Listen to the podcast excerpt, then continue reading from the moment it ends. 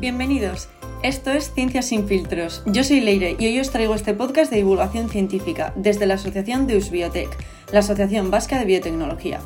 En este nuevo episodio os traigo un mix de noticias, nunca mejor dicho, porque os voy a hablar de algunos de los temas más comentados en el último mes. Vamos a empezar con esta noticia sobre una vacuna contra la malaria, y es que BioNTech está preparando una vacuna contra una de las enfermedades más mortíferas, utilizando una de las técnicas que más hemos escuchado en el último año, el ARN mensajero. BioNTech, la empresa alemana que colabora con Pfizer en una de las vacunas de la COVID-19, ha anunciado que está preparando una vacuna contra la malaria.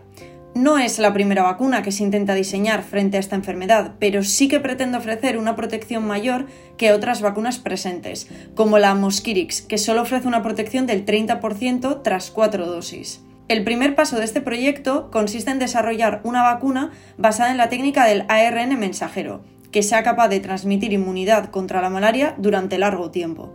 Es una técnica que ya ha demostrado su efectividad frente a las vacunas de la COVID-19 y uno de sus objetivos es dirigirse a la proteína CSP, además de otros nuevos antígenos que han descubierto. Desde el 2019, esta empresa alemana colabora con la Fundación Bill y Melinda Gates en el desarrollo de programas para la tuberculosis y el VIH, y en total tienen hasta nueve enfermedades infecciosas dentro del plan de vacunación de BioNTech.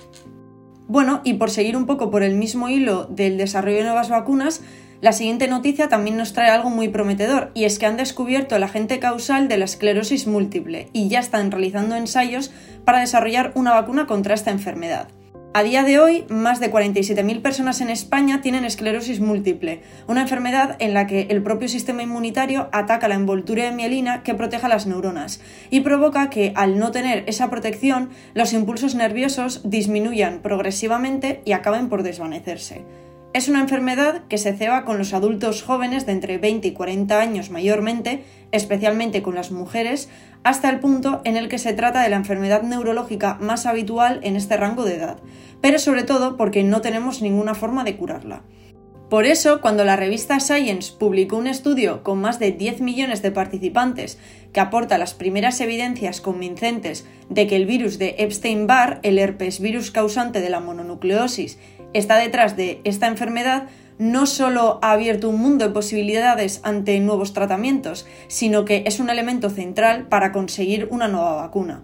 Este virus es uno de los más comunes y afecta a entre el 90 y el 95% de los adultos del mundo. Este estudio ha podido concluir además que existe una posible conexión causa-efecto, y es que el riesgo de desarrollar esclerosis múltiple en individuos que no tenían el virus aumenta 32 veces tras infectarse. Igualmente, todavía quedan muchas dudas encima de la mesa, porque como los mismos investigadores escriben, casi todos estamos infectados con el virus de Epstein-Barr, pero únicamente una pequeña fracción desarrolla esclerosis múltiple. Esto invita a pensar que existen otros factores que son importantes en la patogenia de la enfermedad y que por lo que sabemos hasta el momento es probable que la infección por, por el virus de Epstein-Barr sea necesaria, pero no suficiente para desencadenar el desarrollo de la esclerosis múltiple. Hasta ahora no había urgencia médica para desarrollar la vacuna frente a este virus, ya que se consideraba un virus no demasiado problemático. Aún así, laboratorios como Moderna llevan ya tiempo trabajando en una, y hace unos días empezaba la fase 1 del estudio en humanos, haciendo uso de la tecnología del ARN mensajero. De todos modos, por sus características clínicas, ajustar la vacuna para la esclerosis múltiple va a ser un proceso largo y complejo, pero el mero hecho de que tengamos la tecnología para comenzar a trabajar en ello ya es una gran noticia. Muy bien, y después de hablar de un par de vacunas que están en desarrollo, vamos a terminar hablando de una historia sobre un hombre. Que diréis, ¿qué sentido tiene o qué relación tiene esto con la ciencia? Bueno, ahora lo vais a entender. Y es que su nombre es David Bennett, un hombre de 57 años cuya salud estaba deteriorándose rápidamente y al no ser candidato para un trasplante estándar, una intervención experimental se ha vuelto literalmente su última esperanza.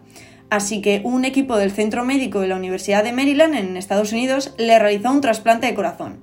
Pero en lugar de utilizar un corazón humano, utilizaron un corazón porcino modificado genéticamente.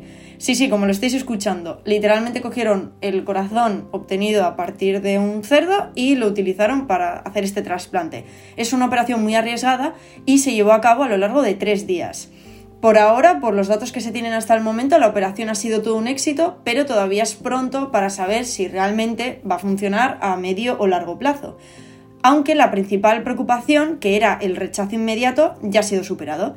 Según el último informe del Hospital Norteamericano, que este pertenece al 11 de enero del 2022, Bennett estaba recuperándose y respirando por sí mismo, aunque todavía estaba unido a una bomba de circulación que ayuda a bombear su nuevo corazón. Todavía quedan muchos meses o incluso años de análisis detallados para saber el alcance de éxito de esta operación. Durante décadas el principal problema ha sido la escasez de órganos en el mundo de los trasplantes, pero si la edición genética puede eliminar estos problemas de rechazo, esto sería un gran salto, como, como bien podemos entender. Y bueno, también tenemos que hablar que a finales del año pasado United Therapeutics, que es la misma empresa que está detrás de este corazón, y un equipo de cirujanos del NYU en Nueva York consiguieron trasplantar el primer riñón de cerdo. El caso del corazón era mucho más complejo y no se esperaba tan pronto. Solo ha sido posible porque la FDA autorizó su intervención por uso compasivo ante la cercana muerte de Bennett. Básicamente, si no se realizaba esta intervención experimental, este hombre no tenía ninguna otra posible solución a, su problema. Así que por eso la FDA, digamos que aceleró un poco el proceso y, y les facilitó el trabajo a los investigadores en este caso. Así que bueno, teniendo esto en cuenta, ahora solo queda esperar y cruzar los dedos, pero con esto confirmamos una vez más que la revolución genética del mundo de los trasplantes está cada vez más cerca. Y con esto hemos terminado un poco este mix de noticias de este último mes. Si os gustaría escuchar algo más acerca de uno de estos temas o tenéis algún otro tema en mente del que os gustaría que habláramos, ya sabéis que como siempre nos podéis encontrar como eusbiotech en Instagram, Twitter, Facebook y LinkedIn y en la descripción os dejamos un correo electrónico. Podéis contactar con nosotros para lo que queráis, tanto para preguntar dudas sobre profesiones del ámbito de la biotecnología, curiosidades o temas que os gustaría escuchar en los siguientes podcasts. Muchas gracias por escucharnos y os esperamos en el siguiente episodio. Es que ricasco en etorren gorarte.